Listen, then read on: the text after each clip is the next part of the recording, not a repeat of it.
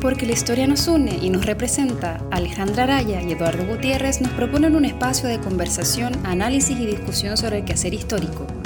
Quedan cordialmente invitados a tomar un café con historia.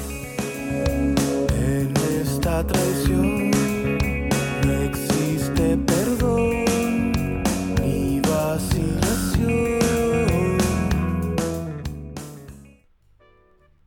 Hola a todos, bienvenidos a un nuevo capítulo de Café con Historia. Por fin volvemos a un capítulo cotidiano, no normal, no volvamos a la normalidad jamás. Eh, y después de tanto especial, ¿verdad?, sobre la contingencia, creo que ya era necesario poder volver un poco a la normalidad. Eh, perdón, cotidianidad. Estoy fichado con eso. Alejandra, ¿cómo estás? Hola Eduardo, bien, ¿y tú? Bien, bien. Eh, bueno, me mandó una embarrada, así que estamos grabando por segunda vez. Les pido perdón. El invitado como Alejandra. Eh, por suerte llevamos poquito rato.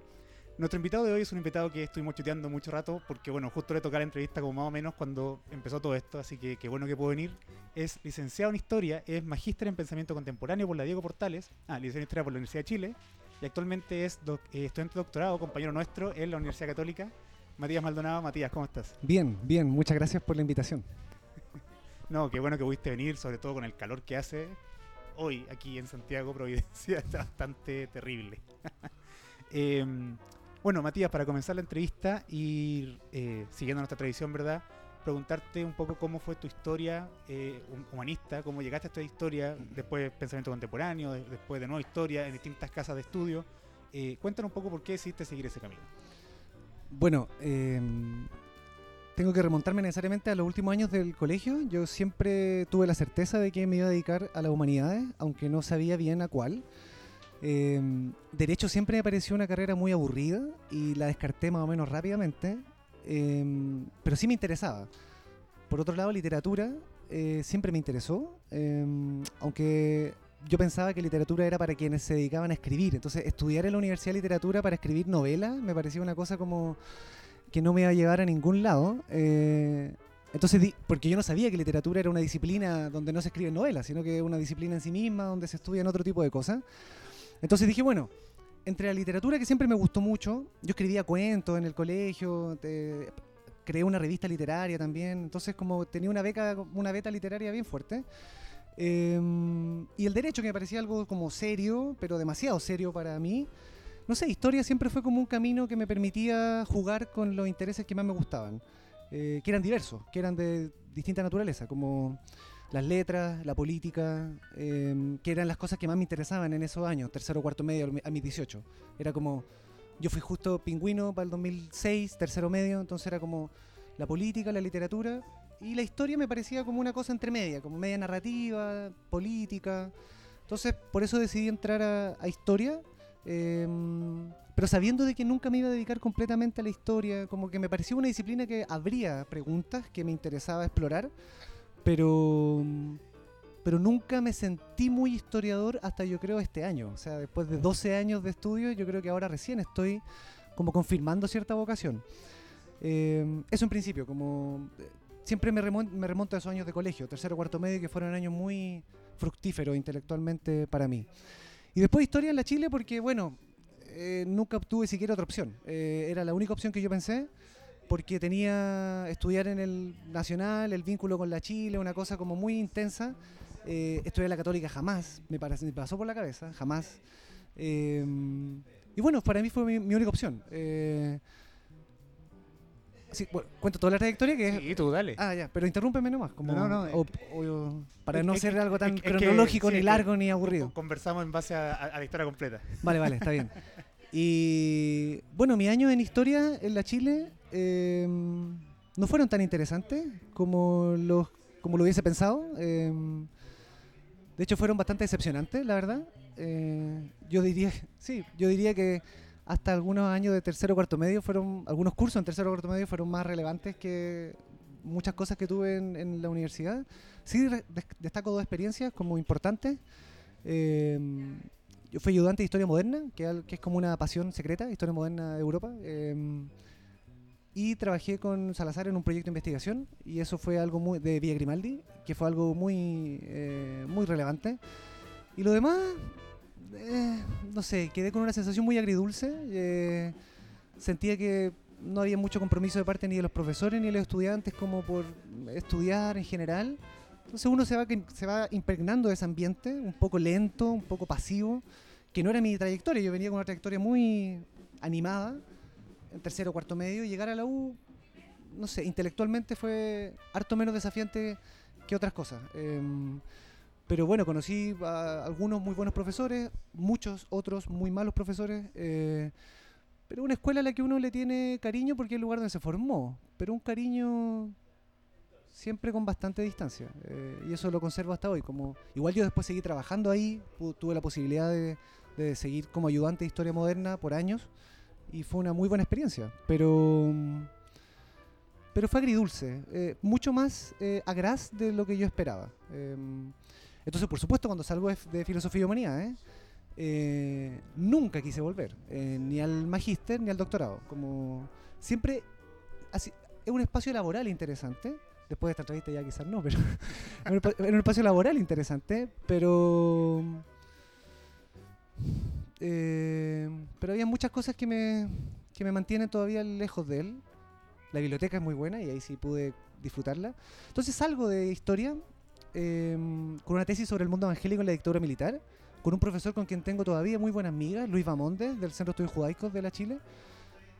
Y ahí empezó mi interés más bien por lo religioso. Eh, yo creo que la religión es algo muy importante para dejársela a los religiosos. eh, y esa ha sido una de mis motivaciones, como tratar de entender el fenómeno religioso desde una perspectiva no religiosa. Yo no soy una persona religiosa hoy, eh, hace años que no tengo ninguna creencia religiosa personal, pero sí me parece un fenómeno relevante en el mundo contemporáneo. Em, entonces, en el de Estudio Judaico y con Luis Bamonde empecé a tener una relación más, más, más intensa porque él fue mi director guía, mi director de mi tesis de pregrado y bueno, un tipo muy riguroso y pude, pude salir exitosamente de esa experiencia y bueno, mantener una conversación con él. Em, y bueno, historia ya hacer un magíster en historia nunca fue mi opción porque sentía que era como repetir cursos de pregrado, pero como en posgrado. Así que me aventuré a lo que siempre me gustó, la filosofía siempre fue un interés para mí. Em, eh, creo que siempre he sido más bueno como para las ideas que para las eh, para las cosas más concretas. eh, y filosofía era una, una disciplina que me parecía siempre muy interesante. Y postulé al magíster en pensamiento contemporáneo, que era encachado, porque a diferencia de otros magísteres en filosofía, que están enfocados como en filósofos, o sea, el licenciado en filosofía o profesor de filosofía, este era un magíster que tenía una cabida como interdisciplinaria. Entonces, en el fondo, tú podías provenir de diferentes disciplinas. En el fondo, al magíster le interesaba la vocación interdisciplinaria de sus estudiantes. Eh, y eso fue muy atractivo para mí, porque dije, pucha, yo no soy filósofo de, de pregrado, entonces llegar a un lugar donde sean puras discusiones filosóficas ya muy elevadas al tiro iba a ser un poco frustrante. Pero este espacio no, po. al entenderse como pensamiento contemporáneo era como abrir discusiones filosóficas sobre temas distintos.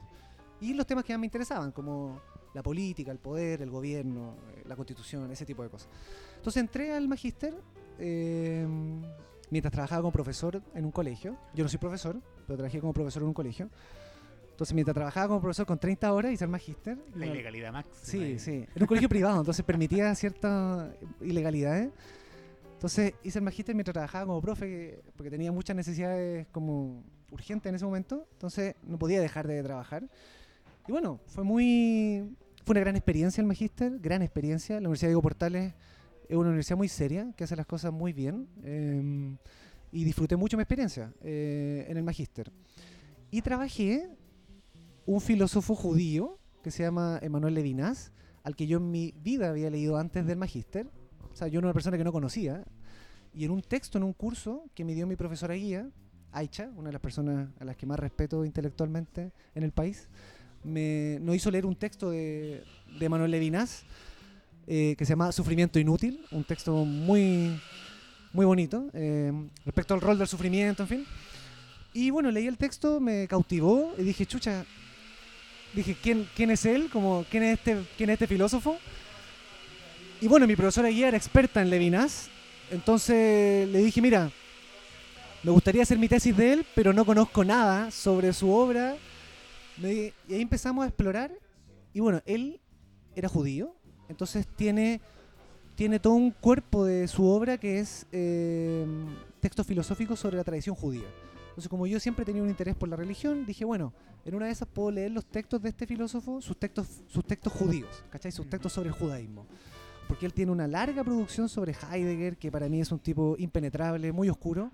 Entonces, como entre leer a filósofos muy duros, o la filosofía de Levinas, pero en clave más filosófica, y leer los textos ju- de, ju- de judaísmo de este autor, dije, bueno, quizás sea una buena opción. Entonces mi tesis fue una tesis muy modesta. Exploré como, yo creo, solo la superficie del autor que escogí, pero un trabajo como decente, como... le- entonces leí los textos sobre judaísmo de un filósofo judío francés.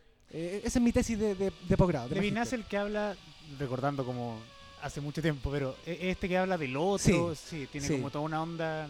Me acuerdo que lo encontraba entretenido por eso, porque era como que se dejaba enfocar en el, en el yo y empezaba como a tratar. Claro, o sea, el origen de la ética proviene de...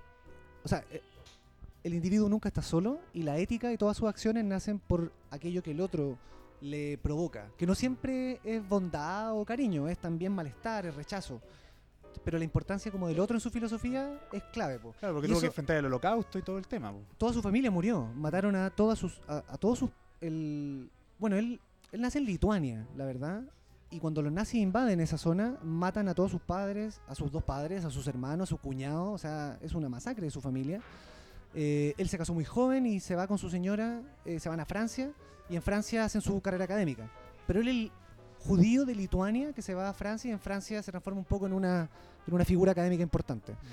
Eh, entonces, claro, la lectura sobre el otro, que tiene una tradición filosófica particular, también tiene una cuestión de raigambre judeocristiana. Entonces, por eso como el, el rol del otro en el judaísmo también es importante.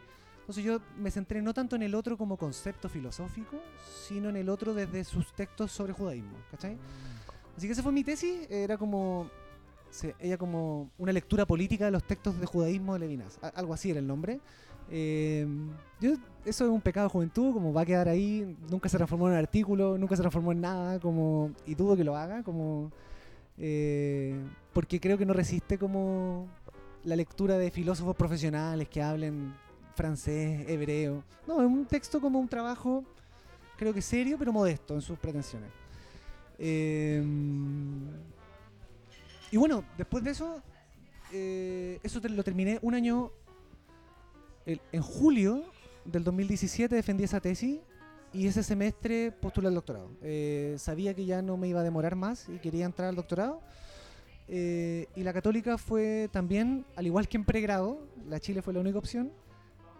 En- ahora la Cato fue la única opción también. Como no. Necesito preguntar sobre eso, porque Sí, sí. ¿qué cambió en el- desde el pregrado? Que dijiste que la católica no era una opción, Claro. a convertirse ahora en la única opción. Sí. Eh, bueno, son también las circunstancias personales de cada uno. Como en cuarto medio, tercero, yo esperaba una cosa de efervescencia política y compromiso como más militante. Y hoy estoy esperando seriedad institucional, seriedad académica. eh,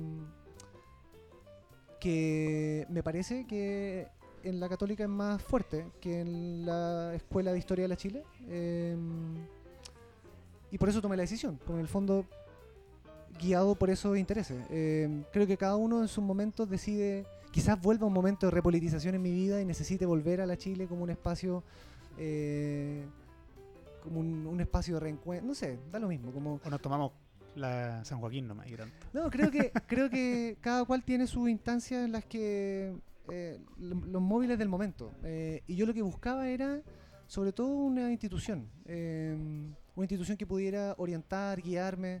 eh, y por eso postulé a la, a la católica, como por su antes que por un profesor o profesora en especial, aunque yo sí quería trabajar con la profesora con la que estoy trabajando, eh, más que el caso específico del profesor, buscaba como una solidez institucional eh, que me pudiera ayudar a profesionalizar mi vocación, que nunca me asumí muy profesional, siempre me asumí más como, sí, como alguien que se da una vuelta, pero ahora que quise como profesionalizar más mi vocación, me parece un, y me ha parecido estos dos años como un muy buen lugar donde poder hacerlo. Y hoy en día estás con un proyecto que también trata sobre actores religiosos en el doctorado en historia. Mencionaste que eh, en tu tesis de licenciatura en historia también trabajaste con actores religiosos pertenecientes a otra iglesia, ¿cierto? Porque hoy en día trabajas iglesia católica. Ajá. Quería preguntarte un poco para que también difundamos lo que significa eh, pertenecer al... Pero mejor vamos, hagamos una pausa. Ah, sí, viene el café. Al tiro seguimos. Esta grabación fue realizada en el Café Cielito Mío, ubicada en Miguel Claro 015, Providencia. Cielito Mío, Bakery and Coffee. Más que una cafetería, somos una gran familia. Ya, volvemos. Estamos con unos cafecitos fríos, excepto Matías que quiere café caliente por Sí. alguna extraña razón. Eh, Alejandra, tu pregunta. Eh, ¿cómo, ¿Cómo seguía? Sí, quería abarcar un poco lo importante que, que es eh, difundir un poco las razones de las por qué, o sea, por qué uno eh, elige temas para estudiar. Eh, uno pertenece a un, a un círculo humanista, a un mundo humanista que en el fondo hace que los temas que uno va a estudiar se elijan mucho dependiendo de ciertas motivaciones personales, ciertas experiencias y se quiera o no, eh, siempre pasa que los temas de investigación se ven muy influidos por, por eso, ¿no? Eh, y como ya lo explicaba Matías, tú has trabajado con eh, dos, o sea, ya trabajaste una tesis con actores religiosos evangélicos y ahora estás trabajando con una de actores religiosos católicos. Y la de Magíster fue de judío. También. Eh, entonces, siempre muy vinculado al, al mundo de la religión, quería preguntarte eh, dos cosas ya y, y algo que un poco tú ya mencionaste y quizás quería entrar un poco más a eso. Eh, preguntarte si es que tú perteneciste en algún momento a alguna de estas iglesias eh, y como ya lo mencionaste, que hace muchos años que ya no tienes creencias religiosas, ¿qué pasó en el camino que te hizo perder un poco esas creencias? Bueno, gracias Alejandra por la pregunta. Eh, por supuesto, yo creo que las investigaciones nacen de un fondo personal y en eso y eso me parece que es también lo más lindo de esto. Eh, sí, yo pertenecí a una comunidad cristiana por en mi adolescencia, eh, producto como más que explicación de ese encuentro, como participé muy activamente en, en momentos de mi vida donde me fue una comunidad muy necesaria. Eh, entonces, tuve un compromiso muy militante eh, en un lugar donde, donde se podía tener, yo creo que fue mi única experiencia en la que había una fe que no estaba como dominada por sectores como fanáticos, eh, sino que era un espacio, una comunidad bastante sana. Eh, entonces estuve en eso, participando por años, eh, yo creo que desde los 16, 15, 16 hasta los 19, 20, eh, con mucho interés. Eh, y bueno, después de eso en la universidad, eh, no es que mis principios religiosos se hayan comenzado a resquebrajar, eh, pero empecé a mirar con más crítico el mundo de la religión, por supuesto, como sus prácticas internas, y no solo sus prácticas, también la, existencia misma de un orden, de un sentido, de un Dios. Y bueno, ahí tuve una crítica muy radical ya hacia la religión, eh, en, su, en, su, en su fondo, en su contenido. Eh, y traté de salvar ese compromiso que antes había sido un compromiso de fe, traté de salvarlo eh, tratando de vincular ese mundo religioso con prácticas políticas progresistas, como el mundo de la teología de la liberación, en el fondo, que fue un mundo en el que yo estuve también muy metido, como en el fondo tratando de, tratando de hacer que, que esta fe, o que este Dios, o que esta religión en la que su contenido ya no me parecía tan válido para mi vida, sí podía darle una vuelta política. eh, que en Chile tenía una larga tradición, como una larga tradición de teología de la liberación, etcétera. Y bueno, participé en cosas, en... fundé una ONG, eh, y estuve un tiempo en eso, eh, pero a la larga eso también terminó cayéndose, y ahí finalmente ya ni el compromiso de fe, ni un compromiso militante a partir de la fe tuvo sentido para mí. Eh, sin embargo, esas dos experiencias como relevantes en mi vida, como un compromiso de fe muy intenso y luego una lectura política a ese compromiso de fe, eh, en la que creí genuinamente pero, y esto quizá nos vaya a otro lado, creí genuinamente en una lectura política de la religión, del cristianismo en general. Pero me parece hoy un poco, o sea, me parecía ya en esos momentos y hoy incluso me sigue pareciendo eh, insostenible. Eh, yo creo que yo creo que no hay modo en que el cristianismo tenga una posición política contestataria o progresista o, o sea, me parece que es yo no creo en la posibilidad de un cristianismo ni en ninguna religión revolucionaria, eh, para nada. Me parece que en sus bases están contenidas cosas que detienen el avance de, de, de- una agenda progresista. Eh, me parece que es negar ciertos contenidos esenciales de la religión, hacerlas es modificar textos, eh, se requieren ejercicios de manipulación importantes para que tú ha- hagas, para que tú muestres a la religión como en su rostro más amable. Y yo creo que es una es una experiencia, la religión como una dimensión que no se va a acabar nunca. Eh, porque la vida humana, el sufrimiento de la vida humana necesita alguna explicación y bancársela sin ninguna explicación es duro. A mí me parece la opción intelectualmente más honesta. Bancarse, bancarse el sufrimiento y el desamparo y el sinsentido como con tranquilidad moral y buscar la explicación en un Dios o en un sentido último. En el fondo estas cosas me pasan porque hay un sentido detrás de esto, que es un poco la forma que la religión tiene que explicar los sucesos. Me parece algo que te calma la cabeza, pero que sacrifica el intelecto. Eh, Freud decía que la religión impide la neurosis al costo del sacrificio del intelecto. Y yo creo que es muy cierto. Yo creo que permite que personas vivan teniendo un sentido. No hay mal que por vengo no venga. No venga. Eh, el sufrimiento de los justos tiene sentido por algo posterior que va a ser mejor. Obra de manera misteriosa. Eh, el Señor obra de manera misteriosa, en fin, se busca justificar cosas que en el fondo, yo creo que en el fondo que la vida es más bien un, un gran sinsentido y uno trata de dotar de sentido. Y la religión es otra forma más de dotar de sentido un mundo que no lo tiene. ¿ah? No, no es que crea que sea, creo que no es la forma que yo ya escogí, pero bueno, desde el tarot hasta la historia son dotar de símbolos, dotar de sentido cosas que no te hacen sentido, como pues yo creo que vivimos como en el descampado, pero dotamos de sentido el mundo con nuestros símbolos, con nuestras tradiciones, con nuestros mitos. Por eso los mitos y la religión me sigue pareciendo fascinante, como... eh, entonces sí, compromisos personales y militantes ya no tengo hace años. Un interés profundo por cómo el fenómeno religioso sigue vivo en un mundo moderno.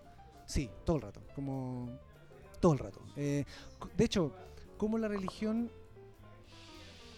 se flexibiliza para existir en un mundo que ya aparentemente la rechaza, pero más allá de las crisis de las instituciones religiosas, vivimos en un mundo muy religioso, en un mundo lleno de expresiones que ya no son institucionales, tanto el cura o la... pero un mundo lleno de, de símbolos míticos, de búsqueda de signos, de... y eso es un mundo que sigue necesitando ese algo más. Eh, y eso a mí me parece fascinante, eh, intelectualmente. Eh, aunque yo, como lo dije, ya no comulgo con, eh, en modo alguno con, con el contenido de la religión. Bueno, esto se convirtió oficialmente en café con nihilismo. Hemos perdido toda, toda esperanza. No, no, no. No, La espera- como hay esperanza, pero absolutamente humana y falible y sí. Me, llama, me llama la atención, mira, o sea, en base a todo lo que he dicho, eh, primero comentar que yo creo que esa, esa primera búsqueda, yo creo que estudiar humanidad es una búsqueda constante de qué le quiero hacer finalmente. Lo conversamos en el primer el capítulo cero, ¿cierto? Que finalmente entramos toda una historia sin saber qué era licenciatura en historia. Eh, un poco Claro. que tú no sabías que literatura para dónde apuntaba, derecho sí. era muy fome, pero era, ¿qué, qué pasa ahí? Entonces, qué bueno que en, el- en 50 capítulos después ese, problema sigue existiendo para que los cabros que quieran estudiar historia se, sientan acompañados en este proceso.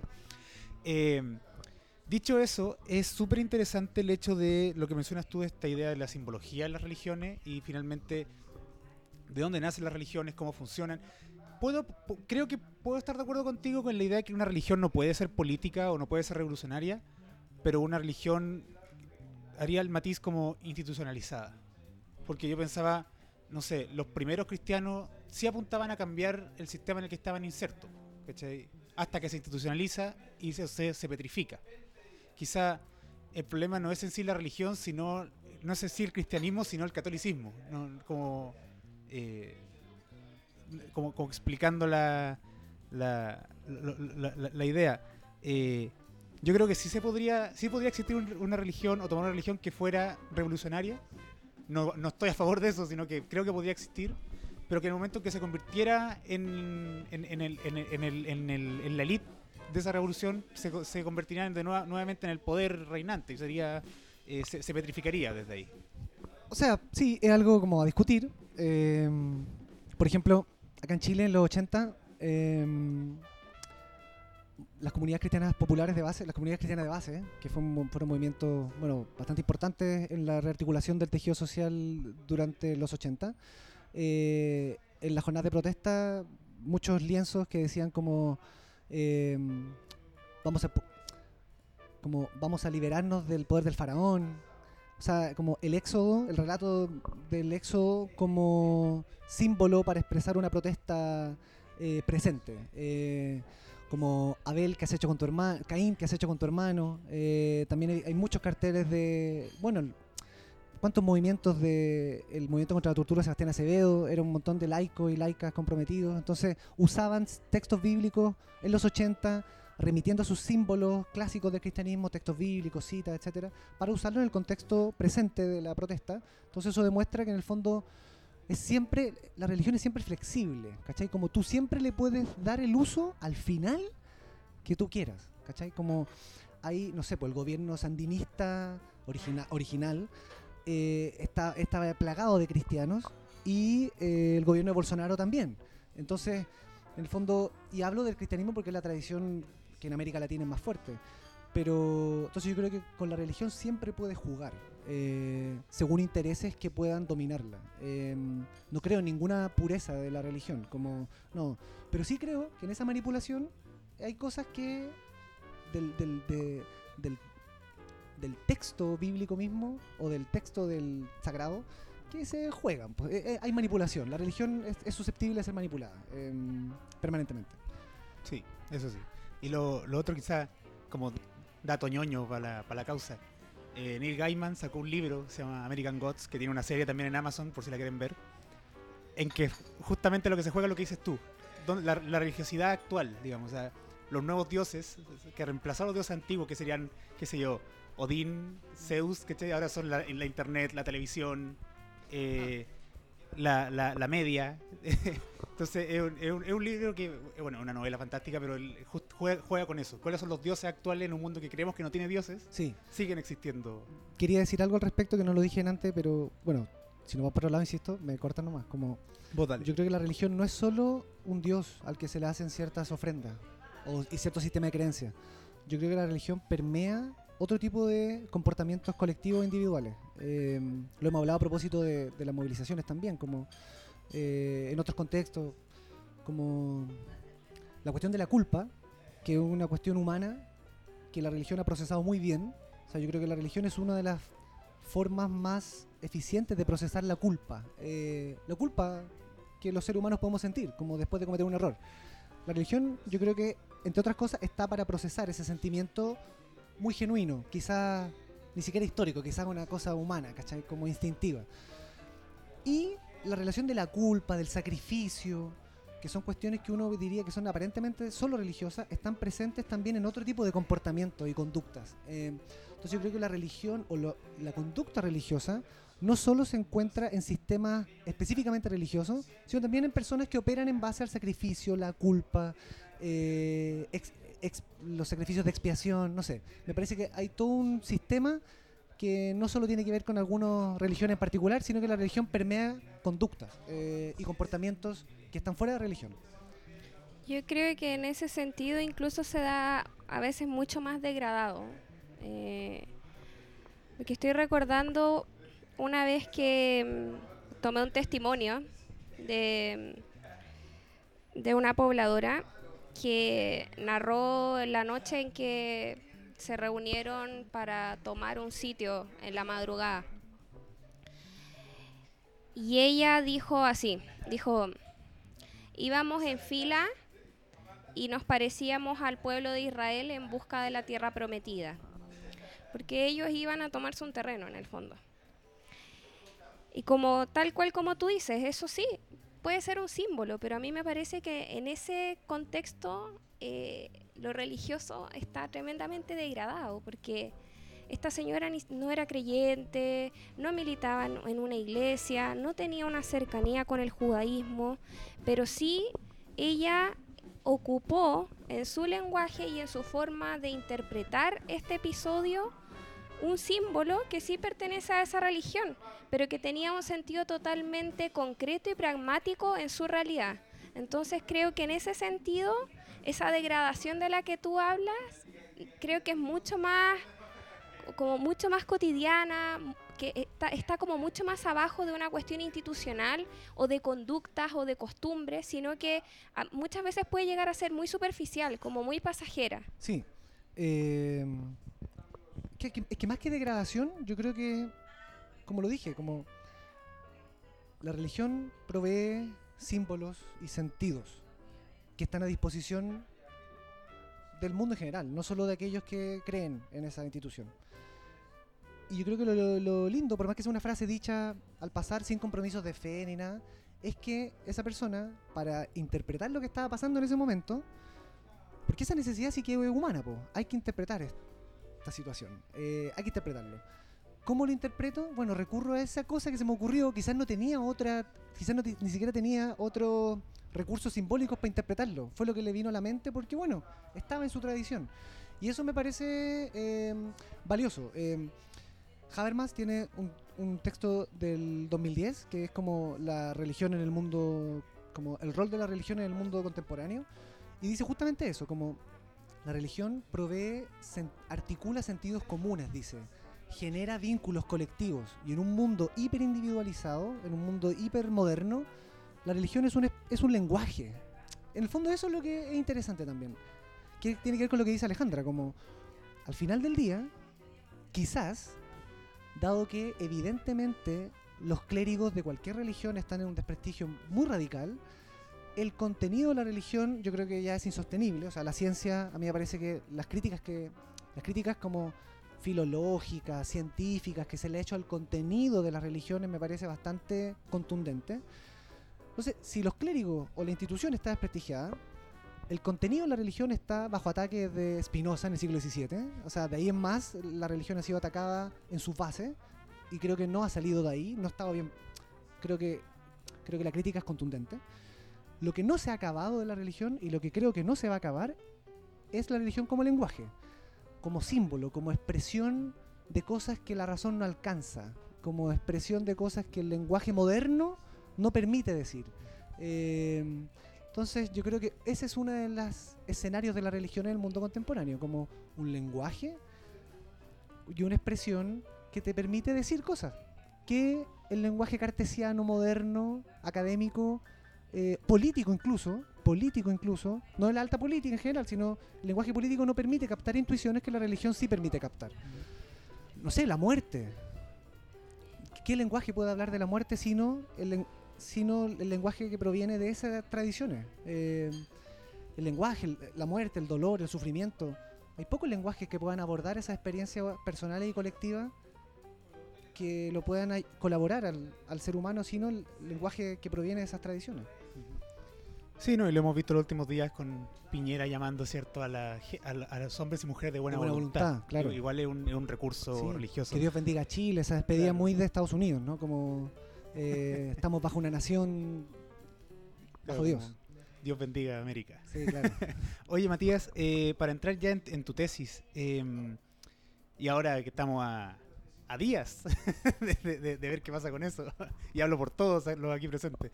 Eh, cuéntanos un poco de qué trata tu investigación actual, que ya adelantamos un poco que también tiene que ver con religión. Em, ¿De qué trata? ¿Cuáles son, cuál, es tu hipótesis? Cuál, ¿Qué es lo que quieres lograr? Eh, defiende tu proyecto aquí y ahora. coméntanos un poco de qué trata. Así me estaba apareciendo la pregunta, la verdad. eh, ah, está difícil esto, está difícil. Em, mi tesis trata sobre su nombre es el proyecto, el clero secular en una era secular, la formación del sacerdocio en el Seminario Conciliar de los Santos Ángeles Custodios del 45 al 78 del siglo XIX. Ahí tienen.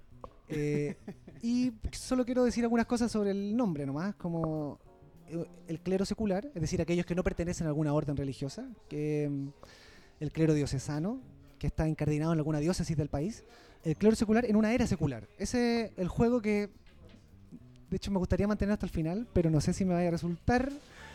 Eh, es decir, en una era, mediados del 19 en adelante, en la que el Estado está pasando, el Estado las prácticas políticas están pasando por momentos de secularización fuertes, es decir, diversas tendencias intelectuales comienzan a, diversas tendencias intelectuales y políticas comienzan a desafiar la hegemonía incontestable del catolicismo en términos políticos religiosos. O sea, el liberalismo, el comunismo, el socialismo, incluso eh, el regalismo monbarista, es di- distintas tendencias que comienzan en el fondo presionar y tratar de quitarle prerrogativas al catolicismo que habían sido dominantes durante todo el periodo anterior. Ese contexto, que uno podría llamarle en términos muy gruesos el contexto de secularización, a mí me interesa ver qué ocurre con la formación del sacerdocio en ese contexto. O sea, en un contexto de secularización del Estado y de la sociedad civil, ¿qué pasa con la formación de sacerdotes? ¿Por qué? Porque gran parte de los... no, Uno de los argumentos más fuertes que tenían los enemigos del catolicismo para quitarle prerrogativas, uno de sus argumentos, no todos, uno de sus argumentos era el bajo nivel intelectual y moral del clero. O sea, los- el clero es ignorante y, su- y de moralidad dudosa. ¿Cómo se le ocurre, por Dios? Claro. Entonces, debido a eso, eh, debido a estas críticas, entonces el arzobispo Valdivieso, que es como uno de mis grandes protagonistas de la investigación, decide reformar el seminario conciliar y hacer una serie de reformas para eh, crear, en el fondo, un nuevo tipo de sacerdote para este nuevo contexto. O sea, el, el contexto ya ahora que es secular, donde el catolicismo sigue siendo religión de Estado, pero más amenazada, eh, ¿qué sacerdote es necesario para este nuevo contexto? Entonces mi tesis eh, explora justamente eso, el proceso de reforma del seminario conciliar, en, que el lugar donde se formaban los sacerdotes desde el siglo XVI, eh, el proceso de reforma del seminario conciliar en este nuevo contexto de secularización del Estado y de la sociedad civil. Eh, y varias reformas, po, o sea, solo quiero decir dos, como tampoco tengo grandes más cosas que decir, pero eh, por ejemplo, antes el seminario a principio de la República se fusiona con el Instituto Nacional. Entonces, eh, el, el instituto se llama Instituto Nacional Civil y Eclesiástico. Entonces estudiaban las personas que querían ser abogados, comerciantes, etcétera, y estudiaban los curas, los que querían ser curas también. Entonces, el seminario estuvo fusionado con el Instituto Nacional de 1813 a 1835. Entonces, ¿qué es lo que pasa? Los que querían ser curas encuentran, estudian en la misma sala con gente que iba a estudiar eh, de- derecho y gran parte de los aspirantes al sacerdocio terminaban estudiando carreras de derecho. Eh, entonces, las vocaciones religiosas descienden completamente. Eh, al final, esta fusión resulta un fracaso para la iglesia. Como en el fondo, eh, en vez de formar curas, estaban formando abogados. Eh, porque, claro, tenían una salida laboral mucho más interesante que la salida laboral sacerdotal. Entonces, eh, la iglesia se dio claramente cuenta de esto, busca separarse del Instituto Nacional y tener cierta autonomía. Y ahí comienza la reforma al seminario conciliar, es decir, darle al sacerdote una identidad más profesional. Y digo profesional con harto cuidado, como en el fondo ya no solo que sea alguien que estudie mitad teología, mitad derecho, sino que sea alguien que se dedique a estudiar exclusivamente ciencia eclesiástica. O sea, fondo darle un perfil al sacerdote, va a sonar ridículo esto, pero darle un perfil sacerdotal a la formación de sacerdote. O sea, que estudie moral, que estudie teología, que estudie Biblia, o sea, en el fondo que, bueno, que asuma su especificidad. Porque antes estudiaban derecho, Valdivieso, que el arzobispo, un tipo excepcional, brillante, estudia en una, un cura le va a enseñar a la casa. O sea, así de precaria la formación sacerdotal para el arzobispo más importante de la historia de Chile, hasta Silva Enrique, diría yo. ¿ah? Eh, Entonces, él se encarga de hacer una reforma importante a la formación de sacerdotes eh, desde la mitad del, siglo XIX hasta que muere. Y ese es el punto en el que yo me detengo, 1878, donde Valdivieso muere. Eh, eso es más o menos el tema de interés, como la formación del clero en este contexto nuevo de secularización del Estado y secularización de la sociedad civil también, como que, qué nueva expertise adquiere el sacerdote en este nuevo escenario. Sí, me, me llama la atención vari- varias cosas en verdad. Eh, a ver, Ch- Chile cierto tiene una, tiene una relación interesante con la religión católica post-independencia, porque bueno, lo que pasó con toda la independencia americana, el Vaticano no estuvo muy a favor de andar ratificando Claro, el- en ese momento. claro. Pero Chile siempre ha sido un país igual muy católico, o sea, eh, hasta el día de hoy, digamos. Entonces, eh, hay mucho cura que se unió a la, a- la- a la revolución. El, en, en esa época también era, era- se usaban la- los argumentos religiosos para un lado y para el otro, entonces no, no era, no- no- no era un, un gran problema. Hay muchos historiadores, por ejemplo, que más, digamos, más clásicos que decían que una de las razones de la independencia fue la expulsión jesuita. Me aprovecho de tirar ahí una, una papita mía. Pero, eh, eh, eh, pero este, este aire liberal, antieclesiástico, ¿cierto? Que entre otros apoyó, por ejemplo, nuestro eh, famoso historiador Barro Arana, es una cuestión mucho más europea, quizás de pronto mucho más francesada, mucho más como fuera de América. No sé si, no, y, aquí desde ahora hablo de la ignorancia, no sé si en América existía esa, como se podía palpar a nivel de, de- de pueblo la idea de separarse del- de la religión o es absolutamente una política de Estado como de, o, o- o más que de Estado de la élite intelectual, que no, la religión hay que eliminarla o hay que secularizar esto, Mm. hay que, eh, como diría Sol Serrano, ¿cierto?, que hacer con Dios la República. Sí, Eh, Dios es un problema, yo creo, para una, para una cierta élite intelectual. No, no, no así para los que viven el día a día, para los que para, para el ciudadano a pie. Eh, entonces, en ese contexto es súper curioso el hecho de que justamente la crítica de los sacerdotes no, no, no viene de, eh, de la gente que recibe la enseñanza de estos sacerdotes, sino de los que están en contra de la iglesia. ya, sí, ahí hay algo que... O sea, yo estoy de acuerdo contigo, me parece que es algo que proviene de una élite, pero como en cualquier revolución burguesa o liberal, eh, son críticas... La crítica a la religión es una crítica elitista siempre, eh, porque, el- al menos el siglo XIX, porque el pueblo llano en general, su vínculo con la religión también es bien sacramental nomás, no es que sea un vínculo de una práctica de obediencia, no, es nacimiento, bautismo, muerte, es una vínculo sacramental, que no es menor, ¿ah? no es menor, yo creo que la religión, entre otras cosas, está para esos momentos, como... eh, si Dios no sirve para esos momentos, ¿para qué sirve? yo creo que Dios se inventó para los momentos de nacimiento, muerte, bautismo, yo creo que... Y en el siglo XIX era muy fuerte, o sea, el vínculo del pueblo con la religión era sacramental. Y la crítica de una crítica a la élite. eh, pero esa crítica en Chile era real, o sea, era fuerte. Eh, o sea, basta pensar en Bilbao solamente para darse cuenta que es una crítica como robusta, contundente. Pero claro, de miembros de la élite, eh, no de no de otro escenario. Eh, entonces, me perdí un poco, No, er- era, era el hecho de... como que quería de- aclarar algo, pero me, me- me perdí. que yo, yo dije que Chile tenía una relación con la religión súper fuerte, que no nos reconocieron, que el- la élite era la que hacía la, la crítica. Eso era básicamente. O sea, sí, ah, efectivamente, hay una crítica de la élite, eh, hay una práctica popular no masiva. A ver, el nivel de la cantidad de curas por, por persona era ínfima, o sea, era real, eran realmente muy pocos. El espacio no estaba completamente, el espacio geográfico chileno no estaba completamente evangelizado tampoco. O sea, no es que hubiese capillas disponibles para toda la población, era una la geografía religiosa se estaba también, al igual que la geografía estatal, se estaban construyendo. Entonces, eh, sí, tenemos prácticas aisladas de vida sacramental y eso es lo extraño, eso es interesante. Como hasta la misma religión, por más que tuviese un dominio colonial incontestable, estaba también recién armándose, eh, recién teniendo, o sea, el seminario era un poco cualquier cosa hasta 1850, ¿cachai? Un poco cualquier cosa. Eh, muy pobre, muy precario institucionalmente, eh, sin recursos. Entonces, la iglesia, que se parece ser el, todo, el- la institución hegemónica durante tres siglos de colonia, y cuando llega la independencia y todo el siglo XIX, también estaba armándose. Yo creo que esa es la gran tesis del libro de Sol Serrano, como en el fondo eh, esta, esta iglesia que se está armando en la República es una iglesia que está recién reorganizándose, está recién adquiriendo una forma de funcionar un poco más moderna, un poco más eficiente.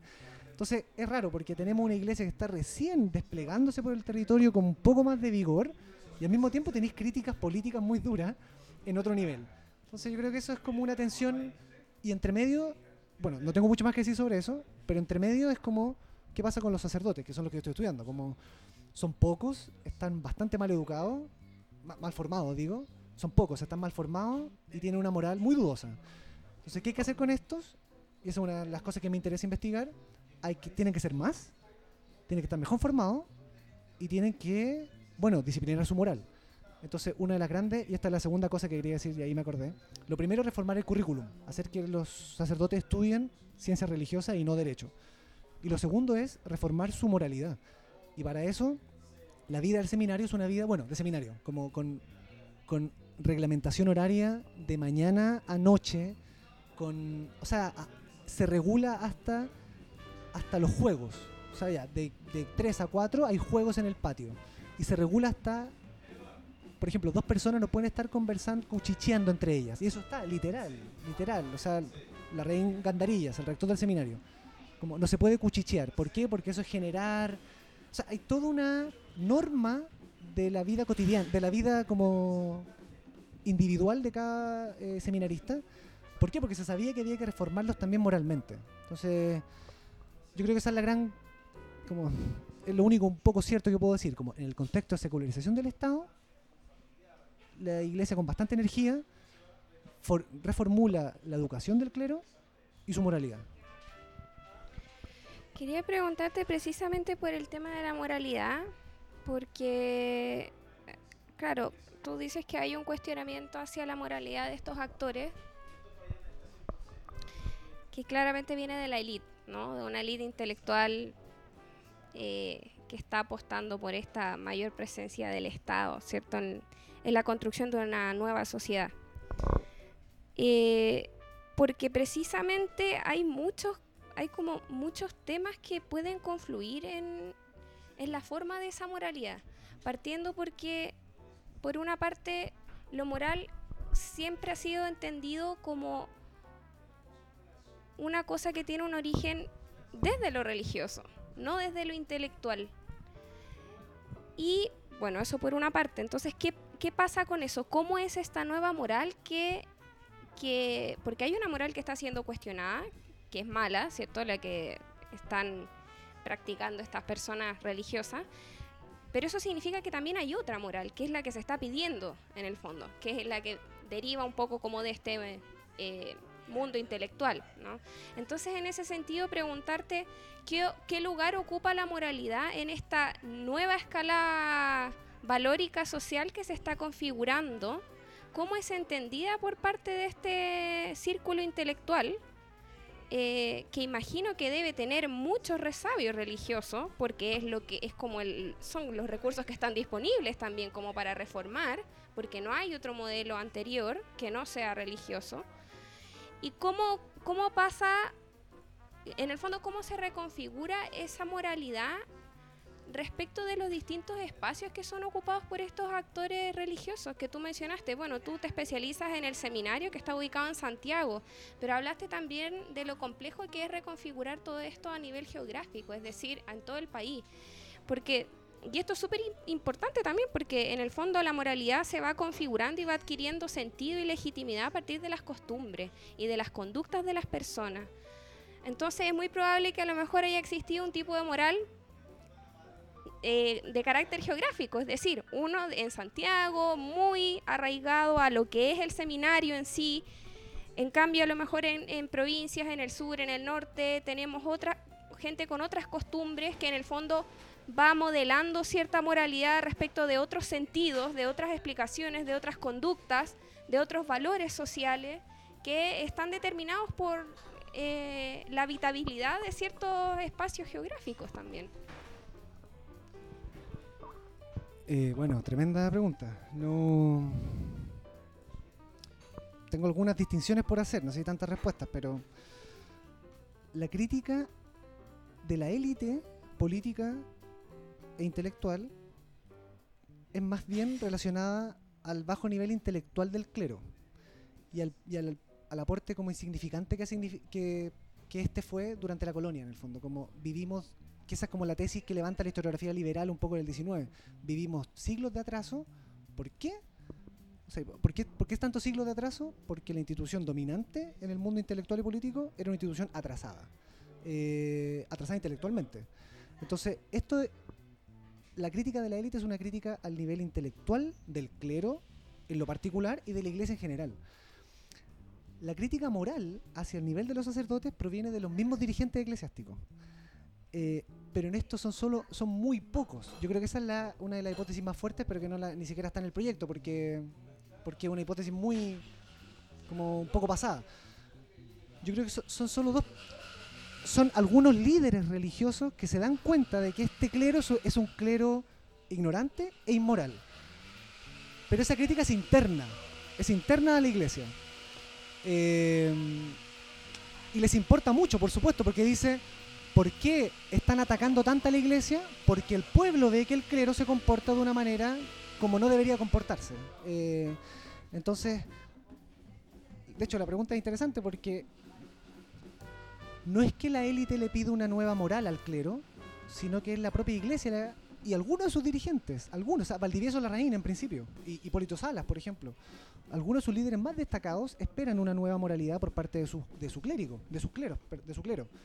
Pero la élite un poco los desprecia intelectualmente y yo creo que algunas de sus posiciones más radicales quieren que simplemente esto desaparezca, como que no, no, no tiene sentido esta institución. Otros, bastante más moderados, eh, saben que es una institución como fundamental de la República eh, y que sin ella un poco el edificio de la República se desordena. Entonces, interesante pensar qué otra moral, pero eso excede, me interesa como problema, por supuesto, pero qué otra moral alternativa a la moral religiosa podía haberse construido en la segunda mitad del siglo XIX. Eh, es interesante como punto de comparación también, porque lo que el seminario, lo que Valdivieso, lo que Larraín le piden a sus curas es que se abstengan de beber, se abstengan de mujeres, se abstengan de, de ser vistos en fiestas, eh, se abstengan de los juegos, del juego de naipes, eh, en fin, toda la, que, se, que se abstengan un poco de la cultura popular, en, mucho, eh, en, un sentido como lato, no siendo muy específico con la palabra cultura popular, como, y que tengan una vida devocional y privada como rigurosa. Eso, eso, a mi juicio, pero claro, me faltan dos años de lectura de fuente, pero si tuviera que decir algo hoy como para... Y ojalá me equivoque y nos podamos volver a ver y decir, no, en verdad resultó bastante bien. Yo creo que eso fue un fracaso monumental. Monumental. O sea, yo creo que... Porque he estado leyendo algunas como actas donde se clasifican seminaristas. Entonces están el rector del seminario hace una lista de seminaristas y pone al lado como algunas de sus cualidades.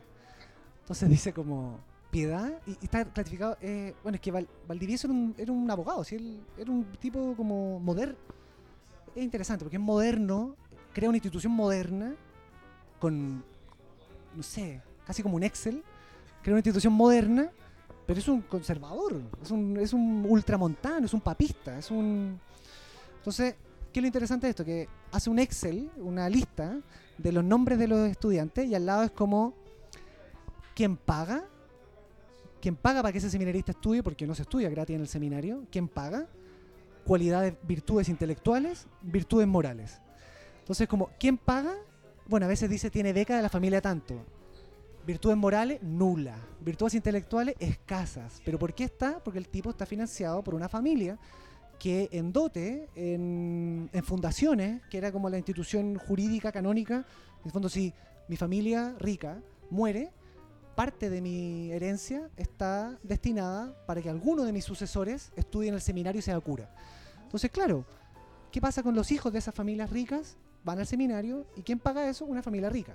Eh, y ahí que se asegura el seminario entradas, ingresos permanentes. Entonces, compadre, virtudes morales e intelectuales escasísimas, pero tiene el seminario con eso que recibe financiamiento. Hay otros que son muy buenos, pero no reciben plata. Entonces, ¿quién hace? La iglesia los beca para que estudien, que son aquellos que están bastante más preparados. Eh, entonces, eso es interesante, es como, claro, la moralidad es un gran asunto, pero no es solo eso, hay gente también muy moral o con grandes aptitudes morales, pero con escasa cualidad, capacidades intelectuales.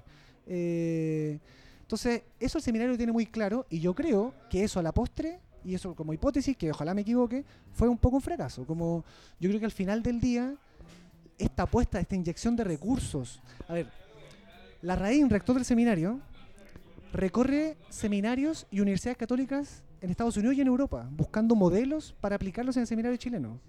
O sea, es una, eso es una... in- ¿Quién financia ese viaje? La reina es, la, o sea, la reina Gandarillas, es de una familia riquísima. Entonces, ¿quién financia ese viaje? No es la iglesia, pero hay una, in- una in- inversión de recursos, de tiempo. Él va a Lovaina, va a seminarios en Madrid, va a Malinas en Bélgica, conoce a John Henry Newman, que es uno de los grandes patronos de la católica, conoce a John, a John Henry Newman personalmente, lo ve en Irlanda. Yo leí el manuscrito en el que le dice a, Hipólito Sala, y ahí veo entrar al célebre rector Newman y dije como, conoció a Newman, como algo muy importante. Entonces, tiene un viaje largo y esos recursos, esa disposición de crear reglamentos, darse... El seminario deja de estar en una casucha por acá y se compra en una chacra en Providencia, en la calle que actualmente se llama Seminario, una cosa enorme. O sea, hay una inyección de recursos para que esta institución forme a sacerdotes idóneos, pero a mí me parece que por lo que uno puede ver en una primera revisión, no, no fue un no fue un gran experimento, no, resultó tan bien. Eh, por eso Alberto Hurtado, cuando escribe ¿Es Chile un país católico en el siglo XX? El déficit que él sigue diciendo, Alberto Hurtado, que es Chile un país católico, creo, no, me voy a carrilear, pero es década de los 40, quizá, yo creo. Eh, podemos buscarlo, pero es los sacerdotes son pocos y son malos. Como hay una crisis sacerdotal. Eh, De hecho, Alberto Hurtado tiene problema. El problema sacerdotal en Chile, como la crisis del catolicismo es el problema de sus sacerdotes. Y eso se dice hasta el Vaticano II. Entonces, ¿resultó no este experimento de una moralidad sacerdotal ad hoc a las aspiraciones de sus dirigentes? Quizás no. ¿Fue posible en el 19 construir una moralidad ya no que bebiera exclusivamente fuentes religiosas? Como eso es un gran problema, pero para eso no excede mi investigación. Excede mi investigación como contenido quizás, pero sí me interesa como punto comparativo, como quizás uno empieza a ser demasiado juicioso con esta moralidad, pero ¿qué, ¿habían otras moralidades posibles? ¿Habían otras formas de ser, ya no clero, sino había otra forma de ser varón, por ejemplo?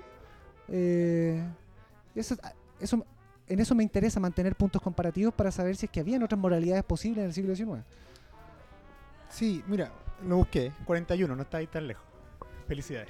Gracias. Eh, pucha, nos queda poco tiempo, pero no, Sí, no, no- sí. no puedo dejar de, de mencionar, es súper interesante que esto esté pasando en un siglo en el cual eh, en el mundo, eh, digámoslo, como médico, se está buscando el control de los cuerpos al mismo tiempo. Y aquí se está buscando el control también como corporal, moral, no- no- que no puedan cuchichar o que no puedan, tengan que dormir a cierta hora. Ta- También es un, es un control, ¿cierto? Esto de...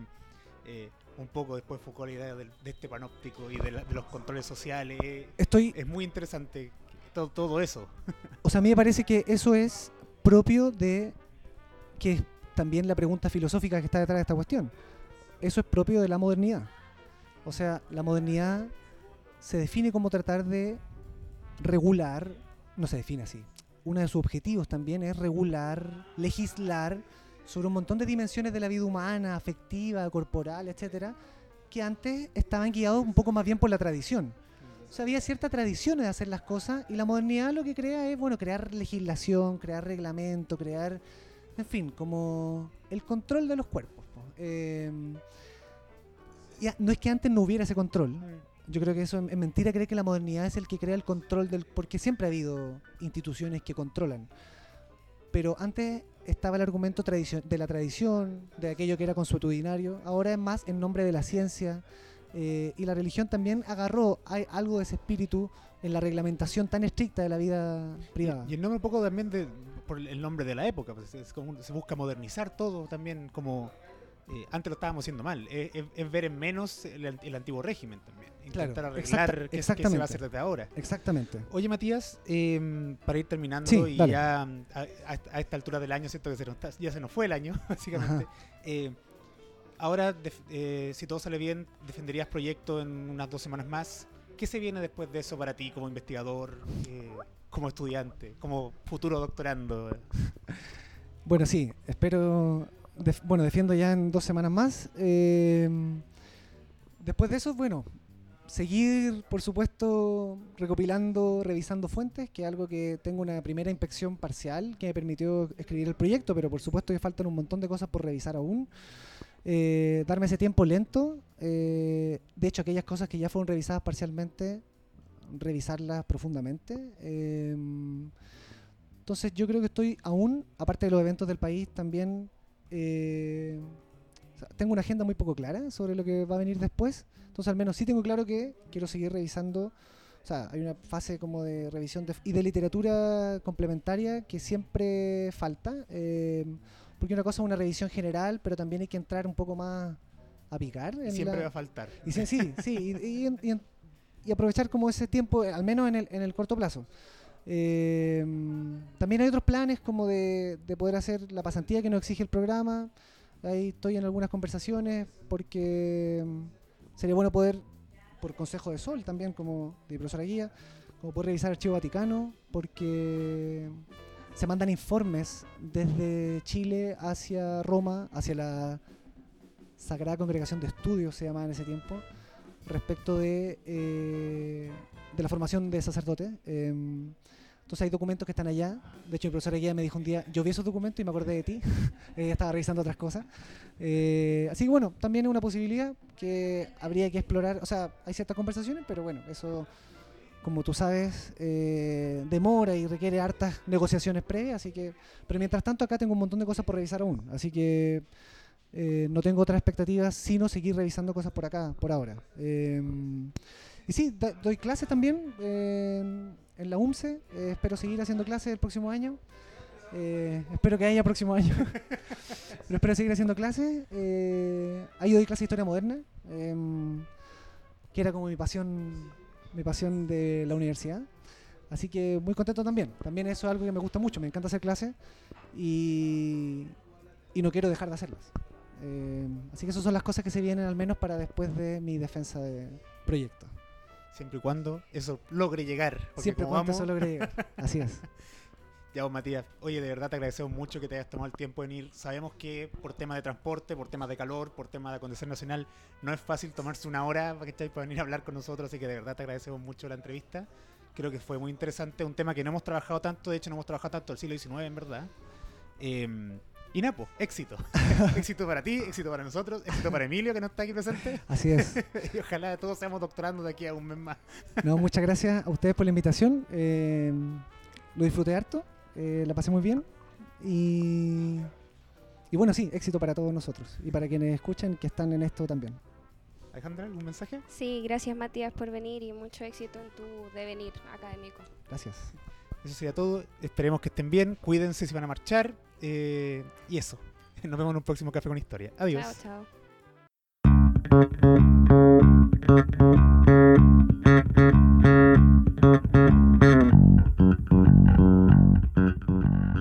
Por hoy el café se ha terminado, pero Alejandra y Eduardo los esperan en una próxima oportunidad con una nueva conversación para tomar otro café con historia. Les recordamos que las ideas y opiniones vertidas en este programa son de exclusiva responsabilidad de quien las emite y no representan necesariamente la opinión de Café con Historia.